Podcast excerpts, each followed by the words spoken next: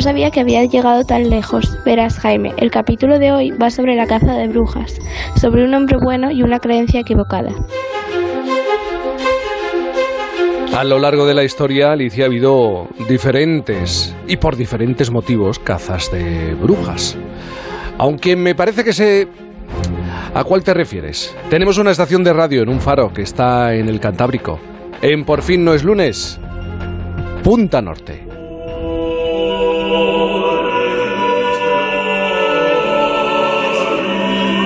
Punta Norte con el amigo Javier Cancho. Javier, buenos días. Hola Jaime, buenos días a todos. Buenos días. Han sido diversas y por diversas razones las cazas de brujas. Eh, pero ya sé a qué se refiere. Supongo que, que se refiere a las consideradas brujas, que tenían pocos mecanismos de defensa ante una ignorancia tan grande y tan tan extendida en su momento. La caza de brujas es uno de esos pasajes de la historia de Occidente del que sin duda nos tenemos o se tendrían que avergonzar todos, ¿verdad, Javier? Sí, hubo, hubo un holocausto femenino, Jaime, sostenido durante casi tres siglos. Hay autores que cuantifican en una estimación de, de unos dos millones las mujeres que fueron asesinadas, sin que hubiera cometido ninguna de ellas ni una parte siquiera de los delitos que se les imputaban. No parece lógico pensar que, ninguna de ellas, por ejemplo, fornicara con el diablo. En ese aspecto podrían hacerse algunas consideraciones sobre la mente calenturienta de los tribunales inquisitoriales, qué ensoñaciones ¿no? tan, tan libidinosas atribuían a, a quienes terminaban siendo sus víctimas. El odio, la ausencia absoluta de la razón, causaron muertes horribles por celos, por codicia, por, por oscuros motivos, ¿no? Fueron diversos los móviles escondidos tras las denuncias, pero en el fondo todos tenían que ver con el rencor. Y en contra de, de una creencia muy extendida, atención, lo subrayamos, resulta que no fue en España donde se cometieron más crímenes de este tipo. De hecho, puede decirse que España fue uno de los estados europeos menos dañinos en la caza de brujas que como fenómeno criminal, Jaime, se prolongó desde finales del 16 y hasta principios del 18. Eh, fíjate, eh, siempre hemos pensado que la Inquisición estuvo detrás de, un montón de crímenes cometidos en, nombre de Dios y en contra de las mujeres, eh, por lo menos aquí en España. Sí, esa sensación viene en parte, tiene una explicación, viene de, una leyenda negra que fue auspiciada por los ingleses. Hemos de decir que la contrarreforma cometió barbaridades mucho más tenebrosas en número y en obsesión. Hubo matanzas salvajes en unos cuantos países europeos, en Holanda, en Suiza, aunque desde luego donde más hubo fue precisamente en Inglaterra y por órdenes de la reina de las 300 pelucas. Sí, alguna vez hemos hablado aquí de, Isabel I, la, la reina famosa por sus pelucas era ella, si no me equivoco. Era ella, la mal llamada Reina Virgen, la hija de Ana Bolena y Enrique VIII. Fue allí en Inglaterra donde el acta de supremacía sirvió para, por ejemplo, declarar traidor al humanista Tomás Moro. Fue en Inglaterra donde antes se utilizó el pérfido poder de la propaganda. Aunque eh, esto no significa, desde luego no significa que a la Inquisición se la pueda dar la absolución definitiva. Pero sí deberían revisarse los trasfondos de aquellos polvorientos pasajes de la historia, en este caso concreto que hoy nos ocupa, sobre todo para poder hacerle justicia, Jaime, a un gran hombre, a uno llamado Alonso de Salazar y Frías.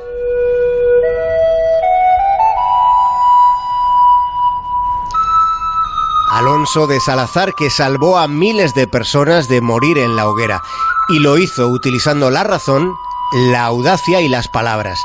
Dice la escritora Eugenia Rico que no hay calles en su nombre, ni monumentos de piedra en las plazas que, que le recuerden. Y sin embargo, desde luego, que este hombre, Alonso de Salazar, los merecería.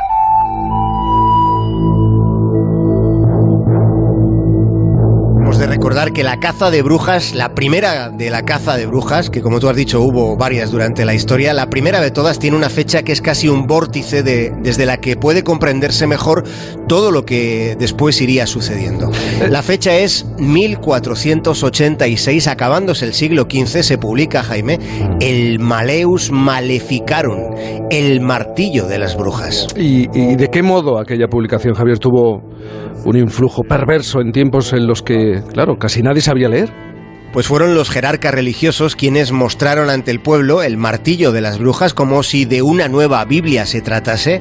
Más que mostrarlo, incluso diría que lo blandieron, lo empuñaron como un arma arrojadiza. Y las mujeres fueron arrojadas al fuego. Fueron acusadas de participar en aquelarres, de yacer con lujuria con el macho cabrío. Fueron acusadas de acostarse, como he dicho, con el mismísimo Belcebú o de amamantar sapos. Cuando bueno, pensémoslo, decidme qué mujer se ha acostado con el demonio. Ninguna, si consideramos al demonio en, sentido estricto, ¿verdad? Ninguna.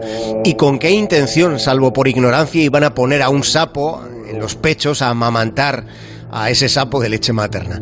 Y sin embargo, fueron miles de mujeres las que sufrieron un castigo enorme. Fueron miles a las que les arrancaron sus pechos y a las que enviaron a la hoguera. Escribió Eugenia Rico que los acusados de brujería fueron en su mayor parte femeninos.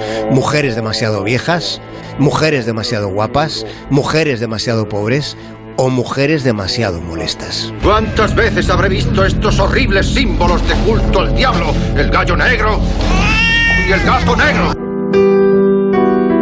Has dicho que Alonso de Salazar eh, utilizó las palabras para salvar a miles de personas de, del fuego de la lumbre, a miles de mujeres. ¿Cómo lo hizo? Verás, eh, Salazar tenía 50 años cuando se enfrenta al momento clave de su, de su vida, que es cuando llega a Logroño y llega como inquisidor, para instruir allí el primer gran proceso sobre la brujería en España. Y gracias a él, Jaime, el primer gran proceso también sería el último en este país. En aquella ocasión ardieron, desde luego que lo hicieron en la hoguera, ardieron personas acusadas de brujería y aquello le marcó. En cierto modo, a él le fascinaba la eventualidad, la posibilidad de que hubiera personas con poderes extraordinarios. No le intimidaba esa posibilidad, más bien le interesaba y mucho, porque tenía una visión de estadista, porque él pensaba que si era cierto que, que las brujas existían, entonces el reino de España debería reclutarlas en lugar de perseguirlas, precisamente por, por esas capacidades sobrehumanas que se les atribuían, ¿no? Después de meses de, de recorrido por los valles de Navarra, él llega a la convicción de que la brujería no era más que un invento que se utilizaba para matar a inocentes. Y fue así como con la ayuda de, de matronas demostró que cientos de jóvenes a las que se las estaba acusando de haber yacido con el diablo, en realidad seguían siendo vírgenes. Con la ayuda de las matronas lo demostró. A partir de ese momento, él comienza con enorme perseverancia a escribir un memorial y a mandar cartas a Madrid. Su decisión no es bien vista. Otros inquisidores le acusan de estar poseído por Belcebú. Pero en agosto de 1614, el Tribunal Supremo de la Inquisición promulga lo que se llama el Edicto de Silencio, lo que implícitamente Jaime suponía aceptar las advertencias que durante tres años había estado haciendo un hombre llamado Salazar. Y aquí llegamos a un punto que a mí me parece muy emocionante, porque llegamos al edicto de silencio. El edicto de silencio suponía terminar con las delaciones, introducía procesos más garantistas para con los acusados. Aquel edicto fue lo más moderno que sucedió en el mundo a comienzos del siglo XVII. España dejó de quemar supuestas brujas 100 años antes que en el resto de Europa. Y aquello sucedió gracias y directamente al hombre del que hoy nos estamos acordando, a un hombre sin calles ni monumentos. Fue gracias a Alonso de Salazar y Frías. Salazar debería ser, yo creo que, como mínimo una inspiración para la abogacía, ¿eh? como mínimo. Él hizo de abogado para quienes eran acusadas, mujeres, de intimar con el mismísimo diablo. Sí, Salazar es un ejemplo de cordura, de coherencia, de riesgo también, de muchísimo riesgo, que fue el que asumió, y, de perseverancia en los tiempos oscuros de la sinrazón. Es una pena que siendo como fuimos el primer país en detener la caza de brujas, es una lástima que acabándose el siglo XVIII, el empeño de unos energúmenos derivase en la quema de una mujer ciega en Andalucía cuando ya nadie montaba piras de fuego contra las llamadas nigromantes en, el resto de Europa.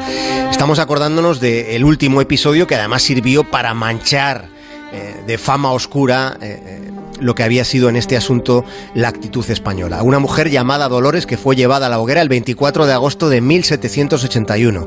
A las 5 de la tarde, a las 5 en punto de la tarde, esta mujer fue llevada al Prado de, de San Sebastián, en la ciudad de Sevilla, donde primero le dieron garrote para posteriormente quemar su cadáver en la hoguera hasta las 9 de la noche de aquel infausto día. El ilustre escritor José María Blanco White contó este episodio en sus memorias, contó que él fue testigo de aquel fuego cuando solo tenía ocho años, dejándole el episodio una huella imborrable para el resto de su vida. Respira y deja que el viento te enseñe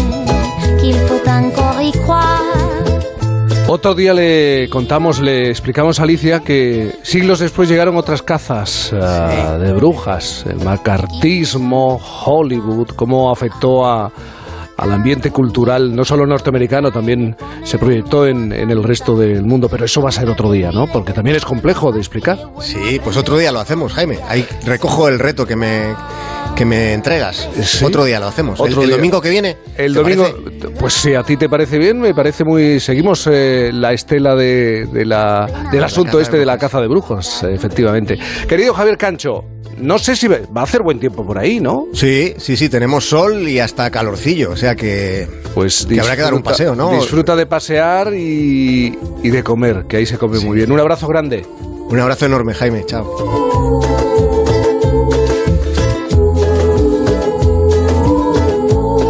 Por fin no es lunes.